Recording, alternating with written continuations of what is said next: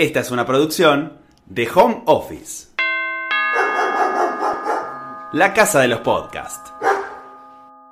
Este podcast es auspiciado por Movistar. Salimos de viaje y arrancamos a hacer un Instagram para mostrarle a la familia y a los amigos. Y de golpe nos encontramos con que se empezó a sumar más gente y ya éramos más que familiares y amigos en la cuenta. Y bueno, de pasar a hacer contenido para que nuestra familia lo vea, empezamos a hacer contenido para un grupo de gente mucho más grande y obviamente hoy en día nos seguimos esforzando para que siga siendo y ser cada vez más. Sí, y de ahí también nació la idea de los boludatos, que no sé si ahora lo vemos como marca registrada, pero algo muy característico de cuando arrancamos, que comenzamos a contar como curiosidades muy particulares, o esos datos curiosos que, o sea, no te cambian la vida saberlos, pero son interesantes como, ah, mira, no sabía. Entonces comenzamos a buscar como ese tipo de información, pero queríamos llamarlo de una manera diferente, entonces la Lolo se le ocurrió, y se parece un boludato. Ah, dale, digamos los boludatos entonces antes de empezar a, viajar a través de su relato, lo que me gustaría es que me cuenten un poco el punto de partida de todo esto y es básicamente cómo se cruzan sus vidas, qué los agarró haciendo. Bueno, nos conocimos en la universidad, estudiamos turismo y hotelería en Buenos Aires. Eric se vino a vivir hace 10 años, vino a estudiar eh, algo que nada que ver a turismo, pero bueno, terminó estudiando esta carrera en el mismo año que yo. Él es más grande, pero bueno, en ese transcurso de esos años, así que en el salón de clase nos conocimos y en los viajes, porque fue en un viaje de, de la carrera, fue que nació el amor y a partir de ahí, bueno, juntos hace bastante tiempo y bueno, por supuesto, los dos amantes de los viajes. Eso es lo, primero en común que tuvimos de las mil cosas que no tenemos en común, principalmente de ser países totalmente distintos con culturas distintas. Pero algo que nos unió fue viajar, viajar claro. Justamente me voy a meter con eso. Tengo una fecha acá en mis manos, 13 de junio de 2018 suben un video a la cuenta de Instagram de Ticket Open contando que lo que hicieron fue renunciar a sus trabajos para cumplir su sueño, viajar por el mundo y demostrar que no es necesario ser rico para viajar. ¿Cuánto costó esa decisión? Y fueron tres años. Nosotros ya teníamos algunos, algún par de ahorros, pero el, el plato fuerte, digamos, de, ahorro como tal fue el último año, estamos hablando de 2017, que fue cuando ya decidimos irnos. No teníamos todavía ni fecha ni teníamos destino, pero sabía que nos sabía, o sea, teníamos en la mente que nos proyectábamos a irnos a algún lado por mucho tiempo. Entonces comenzamos a ahorrar de una manera de que dejamos de gastar, de salir a comprar ropa, de salir a los bares, a restaurantes, dejar de tomar cerveza, eh, no tomar transporte público y usar la bicicleta para ir al laburo todos los días, porque decíamos, bueno, esto que voy a gastar este fin de semana en pedir delivery, por ahí me sirve para un alojamiento de un día más en tal destino o una entrada a un museo. Entonces comenzamos a ser muy estrictos en los gastos que teníamos y llegamos a, completar un monto. ¿No? ¿Quieres saber, o sea, el monto quieres saberlo? Eso eh, como pues quieran. Eh, de hecho, puede servirle ah. quizás a alguien que por ahí está escuchando y dice, che, quiero hacer lo mismo, a ver de cuánto estamos hablando. Llegamos a reunir 22 mil dólares. Eh, entre los dos. obviamente estamos hablando de una época donde la economía argentina, digamos, cuando nosotros nos fuimos a Argentina el dólar estaba a 20. Entonces llegar a reunir esa plata era por ahí más fácil. Hoy en pesos lo ves mucho más lejos por el tema de la inflación, ¿no? Pero en ese momento que el dólar estaba a 20 no se movía, en realidad ahora mucho tiempo estando a ese precio, llegamos a reunir, bueno, raro, pero como te decía, era, o sea, salimos de la vida social, desapareció la vida social durante muchos años para poder llegar a reunir esa, esa cantidad y porque teníamos como metas eh, altas en gastos fijos que ya habíamos determinado. Por ejemplo, uno de esos fue el viaje al Tíbet, que sabíamos que se nos iba a ir mucha plata, sabíamos que gran parte del dinero se iba a ir ahí, o en otros gastos que ya sabíamos que teníamos predeterminados. Por ejemplo, algo muy importante que invertimos fue en el seguro de viaje. Para nosotros era fundamental sacar un seguro de viaje porque estábamos muy lejos y y no sabíamos qué podía llegar a pasar, ¿no? Entonces esa también fue una, inversión grande que tuvimos. Lo que pasa es que, bueno, cada viaje es en particular, ¿no? Nosotros hicimos muchos voluntariados, hay gente que va y trabaja. Es como que cada viaje lo hace la personalidad de la persona único y, el estilo, los gustos. Entonces, por ahí lo que nosotros gastamos no es lo mismo que gasta otra persona. Nosotros tenemos eh, amigos viajeros que no hemos encontrado en el viaje que han gastado el doble que nosotros y viajando la mitad del tiempo ¿Por qué? Porque ellos no, no, no, dormían en hostel donde durmieran 16 personas y nosotros capaz que una vez dormíamos en, en la calle, no nos molestaba eso. Entonces, ¿viste? es como que depende el viaje, es lo que vayas a gastar. Con ese monto, como decía Lalo, lo depende de los gustos de cada uno, pero... Dos años. Claro, estuvimos dos años dando, dando la vuelta literal. Bueno, y viviendo. Claro. Y... si te pones a pensar, vos por mes, en dos años, seguramente gastás 22 mil dólares o, o tal vez más. El tema es juntarlos, ¿no? Tenerlos todos juntos. Que bueno, hay gente que lo destina a un auto, hay gente que lo destina para comprarse una casa, nosotros en este caso lo destinamos para, para viajar. Cada hora extra en el trabajo era sagrada para nosotros. Era, es cuestión de, como decíamos ahí, o sea, nosotros teníamos un sueldo normal, nosotros trabajamos en agencias de viajes, yo trabajé en Almundo y lo trabajó en Garbarino Viajes durante mucho tiempo, pero eran sueldos, o sea, no era, sí, no eran o sea, de empleado de comercio. Pero si uno se, se, propone en serio a llegar a ahorrar y a reducir todos los gastos que uno tiene en cosas que no son necesarias por el momento, si tienes un propósito como viajar por mucho tiempo, lo puedes llegar a conseguir.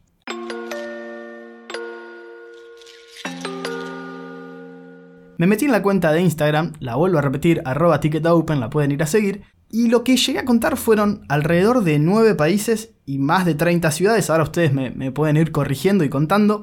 Pero durante cuánto tiempo? O sea, ¿cuánto tiempo les llevó toda la travesía por Asia? Y en general, eh, más o menos unos 11 meses. O sea, calculando, calculalo un año.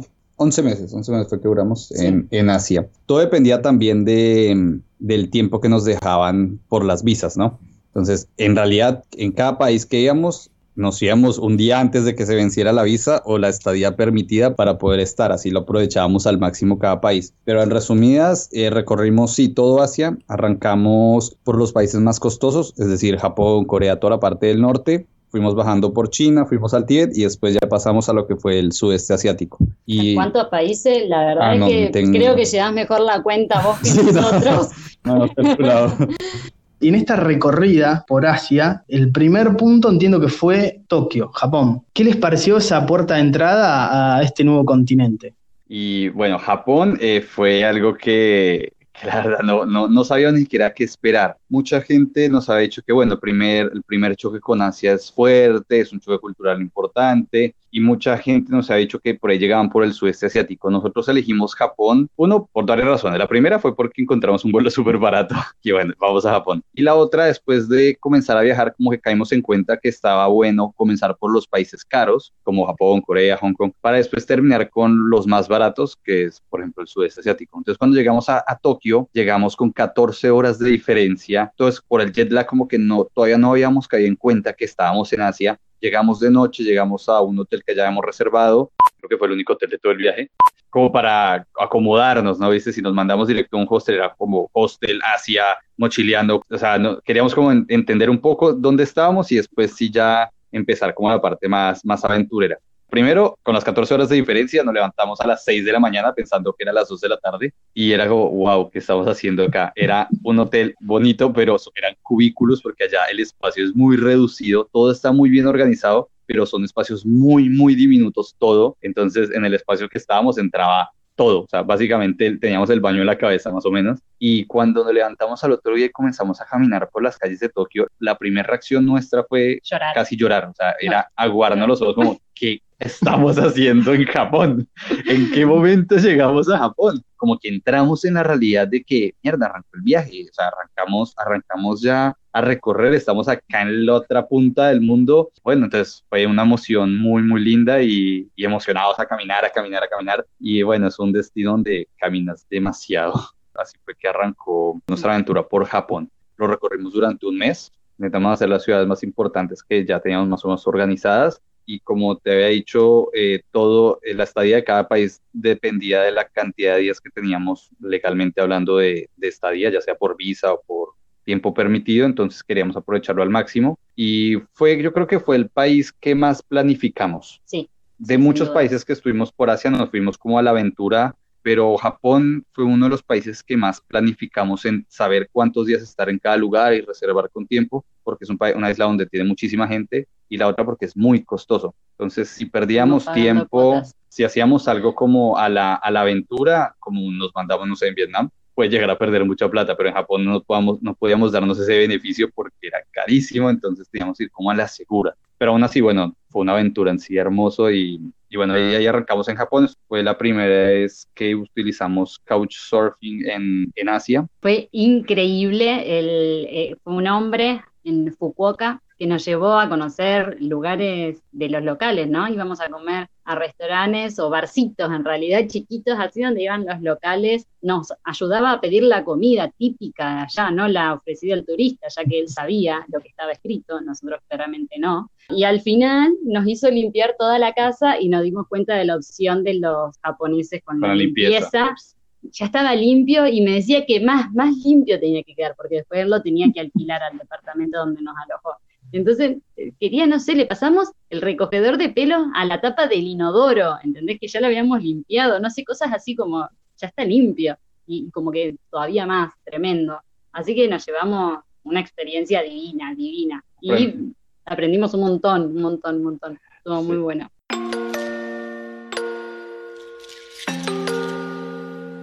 Tenemos el primer mes en Japón. ¿Y después a qué lugar fueron? ¿Qué, qué le siguió? Y de ahí pasamos al país vecino, que era, o sea, nosotros nos movíamos según lo, la, también el, el precio del boleto, ya sea aéreo o por ferry, y lo más barato que encontramos era pasar a Corea, que es al lado. Entonces dijimos, bueno, arranquemos a Corea y nos fuimos para Corea del Sur. Estuvimos en Corea del Sur y llegamos por la parte sur, que es una ciudad que se llama Busan, y de ahí fue donde se nos ocurrió o no sabíamos en realidad de la idea de hacer voluntariados y arrancamos, conocimos lo que es Workaway y fue en Corea donde hicimos nuestro primer voluntariado en un pueblito pesquero a tres horas de Seúl donde estuvimos como tres semanas, ¿no? Más o menos. Con, y ahí fue donde aprendimos, creo que, toda la cultura coreana en esas tres semanas, porque fue también con locales, nos enseñaban qué comían, cómo comían, cómo se pedía, sus costumbres, eh, historia, la verdad que fue bastante enriquecedor, sí, muy bueno. Bueno, ahí ya tenemos dos alternativas. Digo, para aquel que está escuchando y dice, che, me quiero ir, no, sé si puedo llegar a gastar tanta plata. Ya mencionaron dos modalidades, digamos, un poco más accesibles. Una Couchsurfing, que la hicieron en Japón, ahora en Corea del Sur, el Workaway con un voluntariado. ¿Qué le siguió después de Corea? Bueno, teníamos, no sabíamos qué hacer en realidad, queríamos, como ya que estamos en Corea, pasar a Corea del Norte a ver si había alguna chance pero era muy caro, no se podía desde Corea del Sur, teníamos que tomar un vuelo desde Beijing con un guía contratado, nos salía como 3 mil dólares cada uno, entonces decidimos, no, mejor esto para otra aventura, y teníamos todavía el, el, tema del Tíbet, entonces decíamos como no, no podemos hacer dos gastos tan grandes ah, en el mismo viaje. Entonces nos decidimos a tomar el vuelo más económico y salió un vuelo para Hong Kong desde Seúl y estuvimos en Hong Kong, bueno, también es una ciudad súper cara, pero también una ciudad hermosa, que la recorres, como es una ciudad chica, la recorres en tres días, ya está, ya tienes todo hecho, tres como máximo. Entonces, en Hong Kong fue que comenzó la travesía a China y pasamos a China por una frontera terrestre, que fue toda una aventura, ese choque con China, porque veníamos de países, pues, a ver, hablando de todo un poco súper organizados, súper limpios, súper puntuales, países donde la gente es súper amable, y el choque con China fue como, wow, ahora sí estamos realmente en Asia. Toda una sensación, o sea, te llena de emociones y de sensaciones que hasta que te retan con tus propios egos o con tus propios talks, porque te lleva a límites que uno no podía pensar. Y bueno, es, hoy en día amamos China. Lo, lo más impactante fue cuando pasamos, bueno, al país comunista, China, y cruzamos la frontera y lo primero que nos cruzamos es un McDonald's, ¿puedes creerlo? Y se los no, no puede ser. Si bien ustedes estaban yendo a una nueva cultura, a un nuevo continente, me imagino que ustedes también cada uno llevaban sus preconceptos sobre ese tipo de lugares. En tu caso, Eric, viniendo de Colombia, en tu caso, Lolo, de acá desde Argentina, ¿les pasaba que hablando entre ustedes tenían como eh, diferencias respecto de lo que pensaban que iban a ver? Sí, claro. Yo lo primero que le dije a Eric cuando empezamos a planear esto del viaje, ni en pedo tocamos China. Yo no quiero ir a China, lo primero que le dije. Pero bueno, claro, y China fue el país que más me gustó, impresionante, increíble. Y sí, obviamente fui con mil eh, preconceptos de China. Iba con las expectativas súper bajas o sin expectativas y no, fue, fue algo que, bueno, obviamente no me olvidaré en la vida. Mágico, total. ¿Y en tu caso, Eric?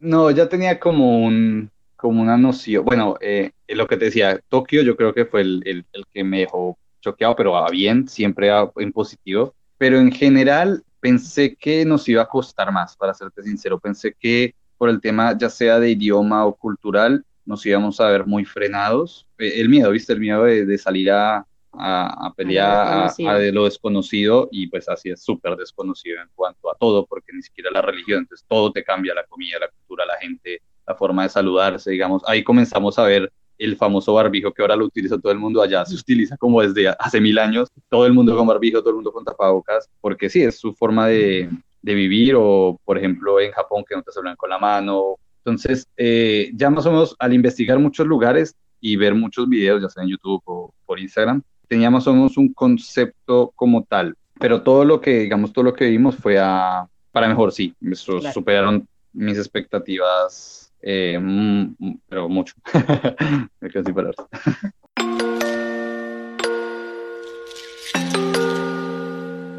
Bueno, de ahí fuimos a Hong Kong, estos tres días estuvimos y ahí pasamos la frontera con China y ahí arrancamos. China es demasiado grande, sea, es muy grande y la visa de Eric permitía dos meses, o sea, un mes tenía que salir y volver a entrar.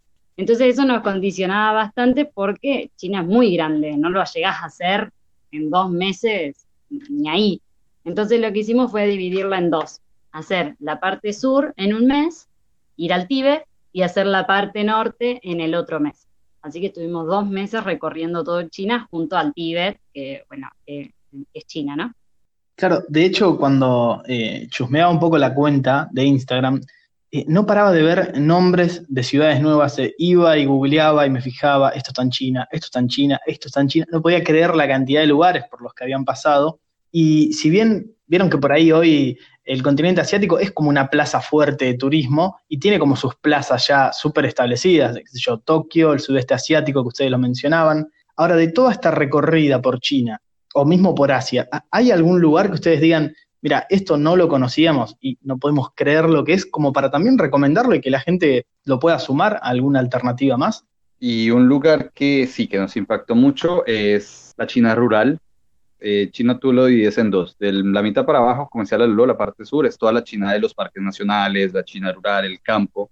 Y la, de la mitad para arriba son todas las ciudades imperiales, la muralla china, Beijing, las ciudades, claro, las ciudades grandes.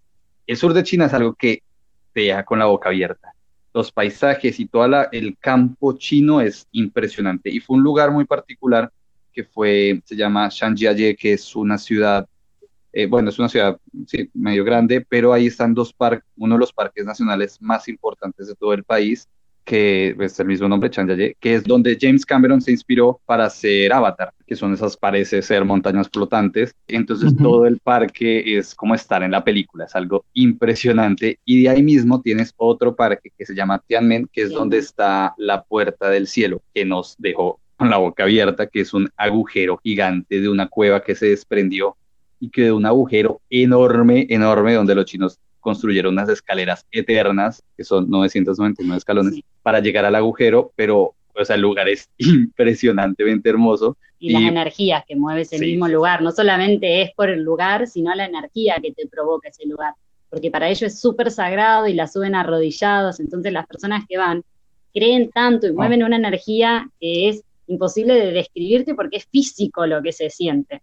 O sea, es de llorar porque es como te digo, es físico, no sé cómo explicarte, pero más allá de que el lugar y la puerta, eh, el agujero ese es impresionante, porque está hecho por la naturaleza, también la energía que hay en el lugar es lo que hace todo el complemento de que ese lugar sea fantástico.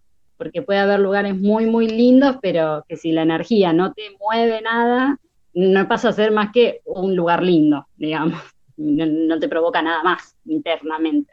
Bueno, de hecho leí en uno de los epígrafes de su foto una frase que me gustó que es, las fotos jamás le harán justicia a este lugar. Y me da para preguntarles, digo, ¿cómo se toman ustedes el desafío de que sus seguidores vivan la experiencia como si estuvieran ahí con ustedes? Porque digo, un poco de eso se trata también, que ustedes compartan los viajes. Generalmente cuando pasan en estos lugares así, aparezco en las historias llorando y, queriendo contar, entonces ya me dicen como que soy súper llorona y bueno, nada, un montón de memes atrás pero, de eso. Pero, pero agarro el momento, porque yo apenas ya veo que está muy emocional y digo, vamos a grabar ya.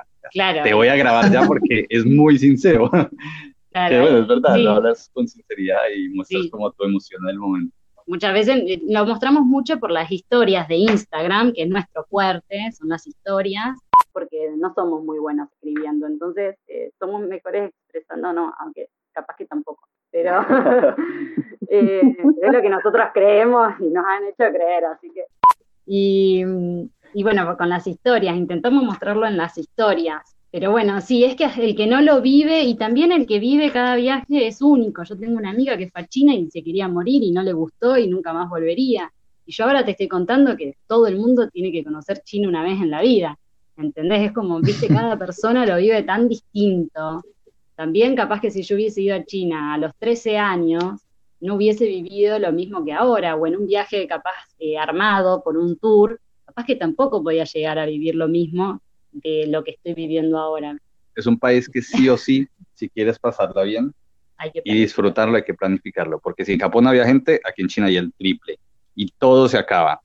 Entonces tengo que hacerlo todo con anticipación, reserva de trenes, reserva de hostales, reserva de lo que quieras hacer, porque si no, después no consigues plazas y ahí es donde uno ya puede llegar a pasarla mal. Entonces es un país que sí o sí, para disfrutarlo al máximo hay que planificarlo. Me queda ahora preguntarles, obviamente, por el Tíbet. ¿Cómo fue esa experiencia en el Tíbet? Cuéntenme todo, porque me, agarra mucha curiosidad.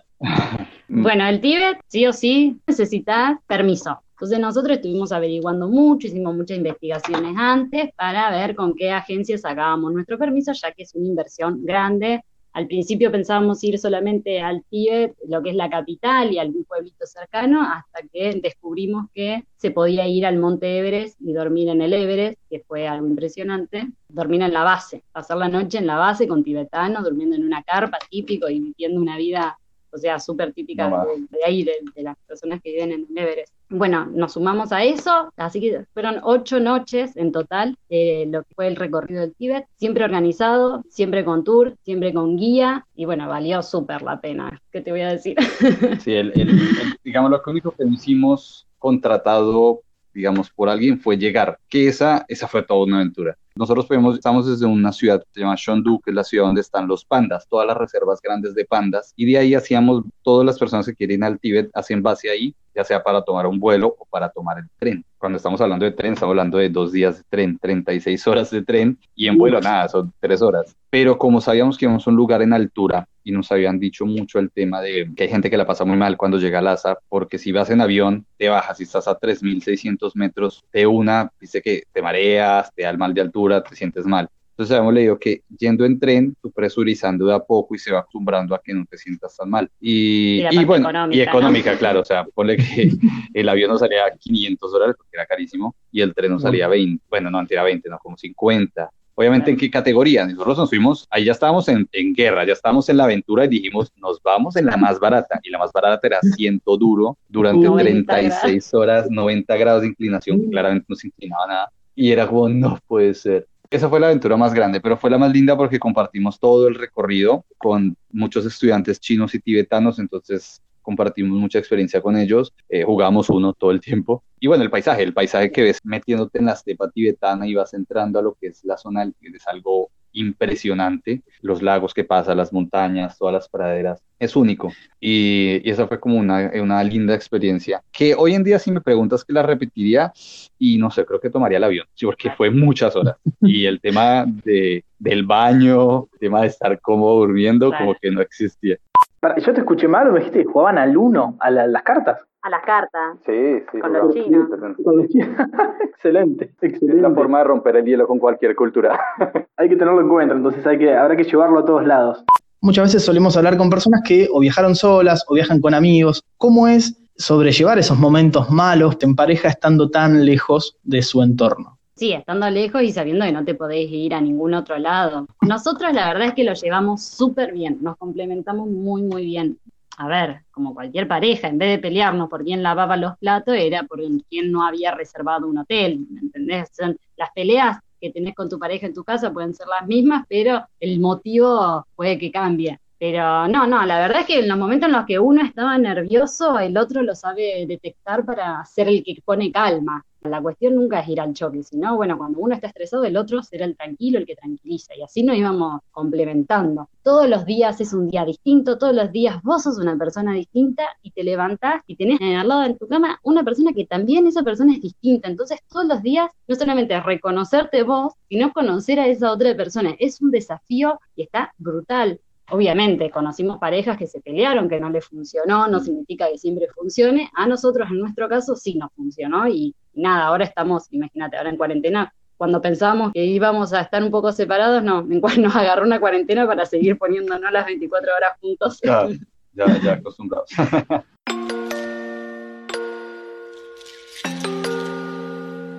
Hicieron China en dos partes, en el medio el Tíbet. ¿Y qué vino después de China?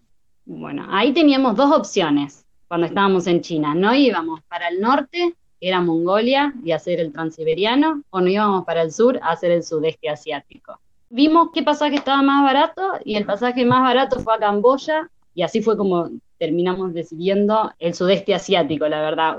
Cada uno tiraba para un lado, yo tiraba para el sudeste asiático y Eric tiraba para Mongolia, pero bueno, terminé ganando. Y Eri, en este caso, me, puede contar cosas buenas del sudeste asiático, así como Lolo me contó cosas buenas de China. Sí, no, me encantó, me encantó. Pues arrancamos en un, en un país, bueno, uno de los más pobres del sudeste, pero el que tiene, y del mundo, pero que tiene una historia muy triste, pero tiene mucha magia. Y la población es impresionante, que es Camboya. Duramos un mes en Camboya recorriéndolo, arrancamos con el famoso Angkor Wat. Entonces nos recibió el sudeste asiático, uno, con algo muy bueno, que eran precios súper baratos. Imagínate que veníamos de países súper caros, más allá que China no es tan caro, pero es mucho más caro que Suecia asiático. Yo feliz encontraba la cerveza 50 centavos de dólar en un restaurante, una jarra gigante, decía, no puede ser, ¿por qué no voy a gastar acá? Entonces encontramos precios muy locos, un alojamiento muy lindo, con pileta, con fiesta, por un dólar la noche, un dólar con 50 por persona, no puede ser, me quedo acá toda la vida. Entonces, así nos recibió el sudeste asiático, con mucha energía, con muy buenas personas. Conocimos durante el viaje por China y por estos países, no habíamos tenido contacto con otros mochileros, pero llegamos a Camboya y eran todos mochileros, todos que venían viajando durante muchos años o muchos meses por Asia, pues por el sudeste, entonces hicimos muchos amigos y ahí como que realmente esa experiencia de encontrar otros viajeros comenzó en, en Camboya. Y ahí fue donde pues se reanimó otra vez la energía como es totalmente diferente a lo que veníamos viviendo. Comenzamos la aventura, entonces nos desprendimos un poco del planificar, de estar como muy, tenemos que hacer esto, esto, esto, sino que fue más como que fluya. Y estuvimos, bueno, como te decía, el mes en Camboya y después de Camboya recorrimos todas las islas y dijimos, bueno, hagamos un voluntariado. Está bueno, como que vamos con tiempo y hicimos nuestro segundo voluntariado en Vietnam. Entonces, después de Camboya nos pasamos para el sur de Vietnam y hicimos el voluntariado en una isla que fue para nosotros paradisiaco, el lugar impresionante. Estuvimos un mes, un mes y, un mes y algo en la isla. Íbamos por dos semanas y nos terminamos quedando un mes y piquito. En este voluntariado, ¿qué les tocó hacer? Esto era un hotel de dos chicos de una pareja justamente y estábamos de todo en realidad, hacíamos todo. Yo estaba en la parte de mantenimiento y me gustó mucho porque, digamos, me tuve que soldar, tuve que hacer carpintería, tuve que pintar, cosas, que, eh, jamás no sabía ni siquiera cómo usar una soldadora, entonces como que me encantaba porque aprendí un montón. Y los chicos vietnamitas, el dueño es chef, él trabajó para Costa Cruceros durante mucho tiempo siendo vietnamita, entonces tenía mucha cocina como muy gourmet, pero bien vietnamita. Aprendimos mucho del país, muchas frases de su cultura, aprendimos mucho de la guerra. Nos enseñaron muchas cosas de la guerra de Vietnam, de cómo sufrió la población, de cómo le veía el vietnamita y cómo lo había vivido el vietnamita, todo lo que es de la guerra. Entonces eso nos ayudó muchísimo. Y la Lolo... Yo fui community manager, más o menos. O sea, le hice la página web, también pinté, saqué fotos, videos yo estaba más relajada. A mí me encantaba porque me ponían con una mesa y yo tenía que dibujar mandalas. Yo, mientras Eric transpiraba abajo del sol, 40 grados soldando, yo dibujaba mandalas. Y ahí mencionabas recién, Eric, la parte de, de la guerra de Vietnam. ¿Te ha tocado hablar, me imagino, con locales? Es un tema que, más allá de ponerlo en contexto y de hablarlo, ¿desde qué lado lo ven? Porque por ahí, no sé, hemos hablado en esta misma temporada con una chica que estuvo en Alemania, en Berlín, y fue una de las preguntas que, le hice de, che, ¿cómo se llevan a la hora de hablar de la guerra? Y te dicen que es algo que no, de lo que no les gusta hablar, de hecho, como que sienten mucha vergüenza. En este caso, Vietnam es otra la historia, es otro el contexto, pero digo, ¿es algo que se suele dar en una charla o vos tenés que ir a sacar el tema? En nuestro caso puntual, en los lugares donde estuvimos, sí se dio. nosotros en la isla donde estábamos, que se llama Fukuok, es una isla donde tienen una prisión enorme, fue una de las prisiones más grandes que llevaron presos políticos comunistas, ¿sí? Pero lo, eh, vietnamitas, ¿sí? Que estaban del Vietcong, bueno, los llevaban ahí a, a, esta isla que era, que era una isla por dominio eh, estadounidense, americano, pero pues los que estaban en la cárcel y todos eran vietnamitas del sur. Y entonces hay muchas experiencias de exprisioneros o gente que vivió cuando se construyó la, la prisión.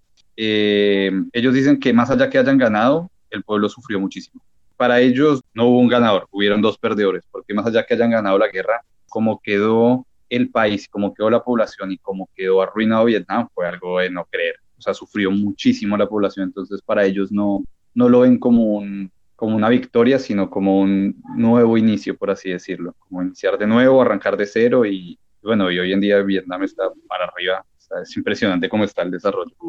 Pero como te digo, es depende cómo, como lo hablen. Nosotros después estuvimos del voluntariado, fuimos a Ho Chi Minh, estuvimos un tiempo en Ho Chi Minh, está el Museo de la Guerra, están los túneles donde pasaba el Vietcong. Bueno, en esa zona de Ho Chi Minh, que es la parte sur de Vietnam, es donde se, realmente se vivió fuerte la guerra y es una zona donde son muy proamericanos. Entonces todavía ves esa impronta en Vietnam de que de la mitad para arriba son muy al comunismo, muy al, al gobierno actual, y de la mitad para abajo son muy proamericanos, eh, tienen mucha onda de esa cultura consumista, un poco capitalista. Se nota la diferencia entre los vietnamitas. Entonces depende de donde estés y hables con cierto vietnamita, te va a contar pues algo como sí, relacionado a, sus, a su forma de vida. Pero así en rasgos generales dicen que ellos no ganaron, que ellos lo que hicieron fue sufrir. Murió mucha gente, después hubieron muchos casos de problemas de salud por el tema de los químicos que les tiraban de la gente naranja y todas las bombas incendiarias y todo eso. Entonces, eso se vio reflejado después en, cáncer en personas, en niños, pero pues digamos es algo que ellos no quisieran volver a vivir nunca más.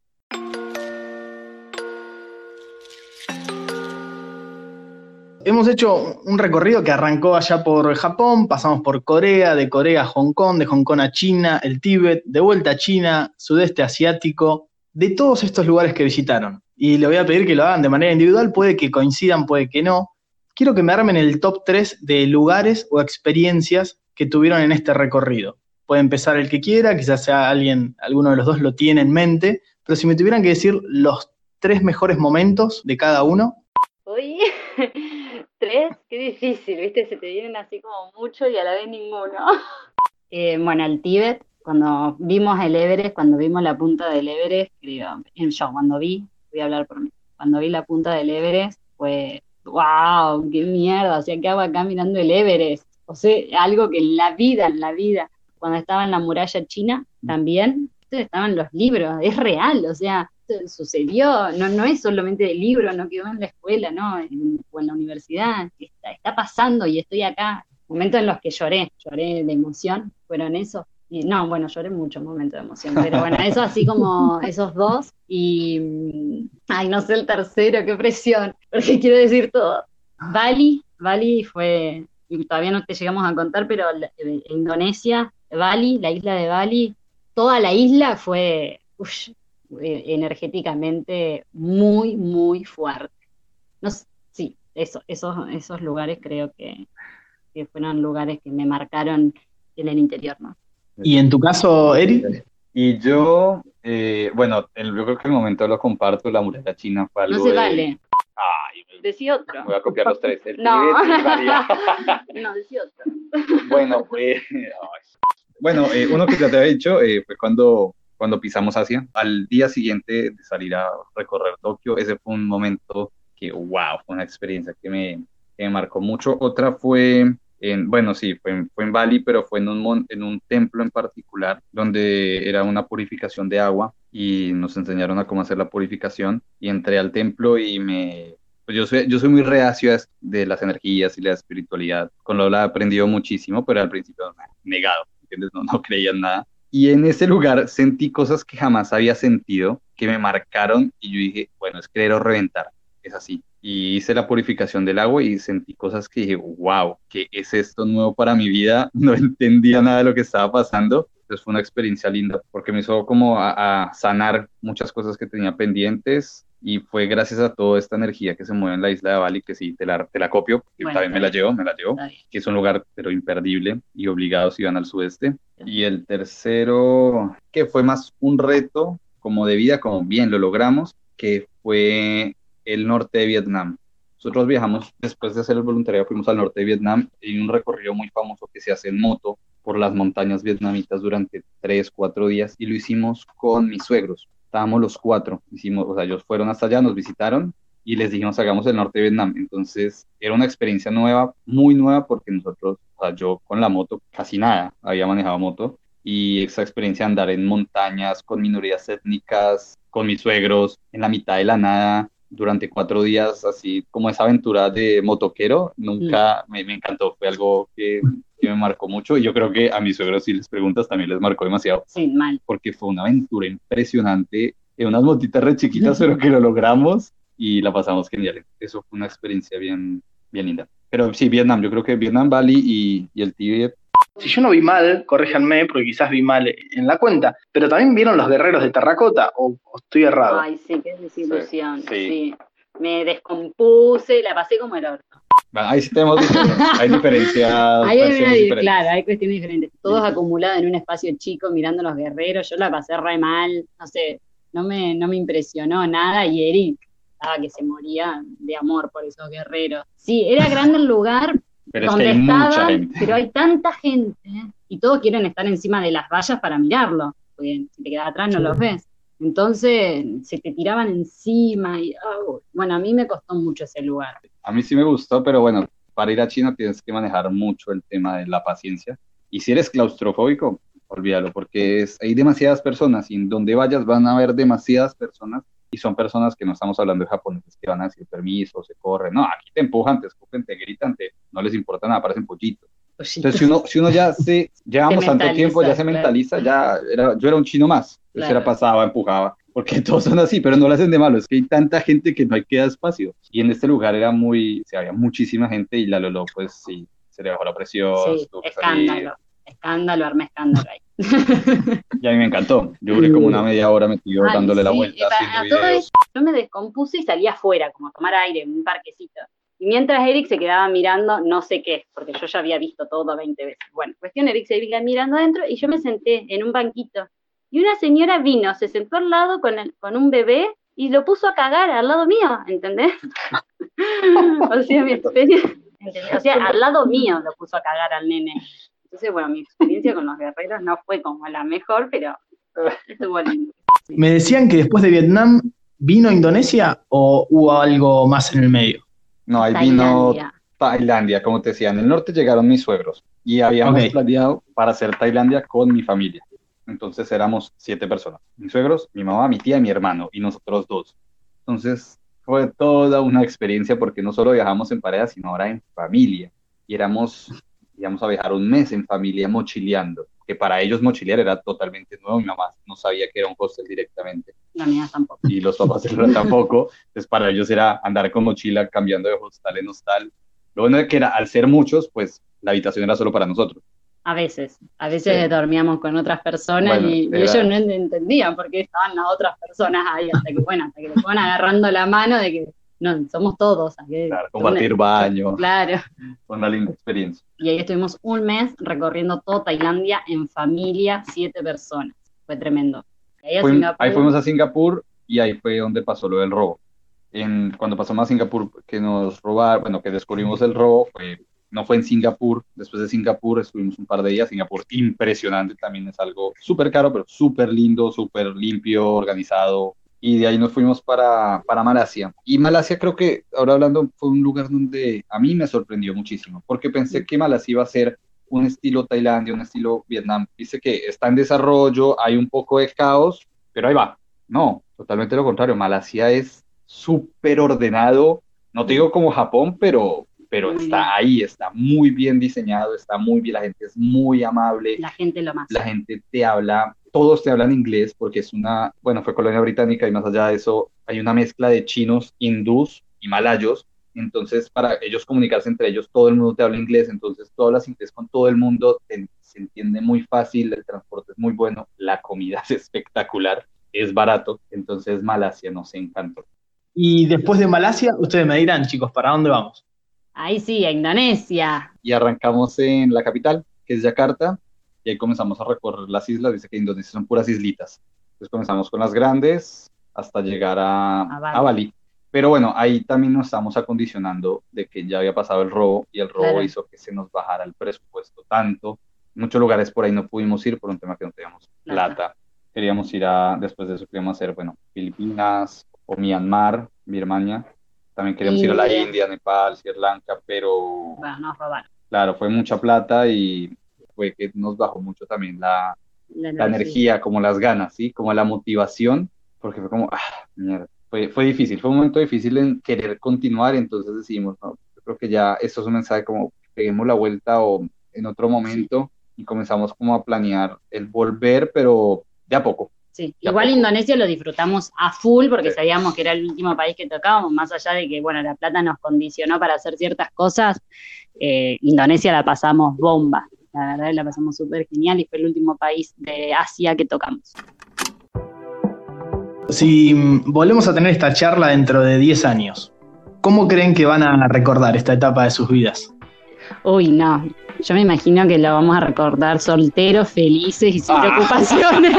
Como que no. O sea, sin hijo me refiero. Ah. No, solteros no. No, que la vamos a recordar, claro, como sin hijos, sin habernos casado. O por ahí viviendo otra vez la aventura, no sabemos. Claro, no sé, pero yo creo que no. En 10 años la vamos a recordar así, como que éramos libres porque ya hoy los planes hoy en día ya cambiaron. Hace dos años cuando arrancó el viaje. Conocimos muchos viajeros que viajaban con hijos, con nene y se lo cargaban al hombro y arrancaban. Y así nos imaginamos nosotros. Veíamos los nenes que nos pasaban en las escaleras, había que subir escalera y los nenes de cinco años llevando su propia mochila y, y, pasándonos nosotros agotados, muertos, el estado físico, y cada vez que lo veíamos decíamos, así queremos nosotros, o sea, es nuestro plan, nuestro futuro plan nos imaginamos así, con hijos y recorriendo. ¿Hay un próximo destino en mente? Teníamos pensado hacer Sudamérica por tierra, queríamos unir desde la punta de Colombia hasta Ushuaia. Era como nuestro, nuestro fin para, para este 2020. y bueno, se cambió. Coronavirus, pandemia. Cambió los planes, entonces va a tocar hacerlo al revés.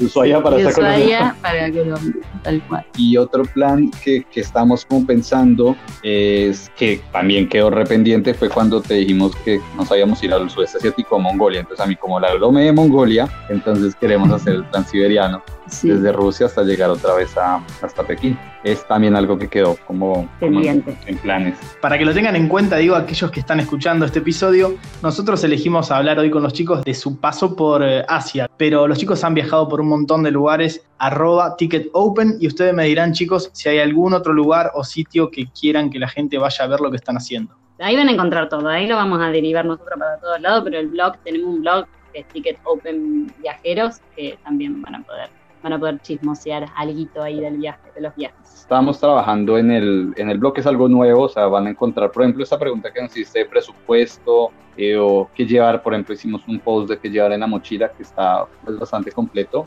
a nuestra experiencia, ¿no? Ya lo tienen en el blog de Ticket Open Viajeros y lo estamos de a poco, de a poco escribiendo porque, bueno, viajando obviamente dice que no, no tiene tiempo para hacer todo, o, viajas o haces videos o subes fotos o escribes posts, pero bueno, ya con el tiempo de la cuarentena nos estamos actualizando.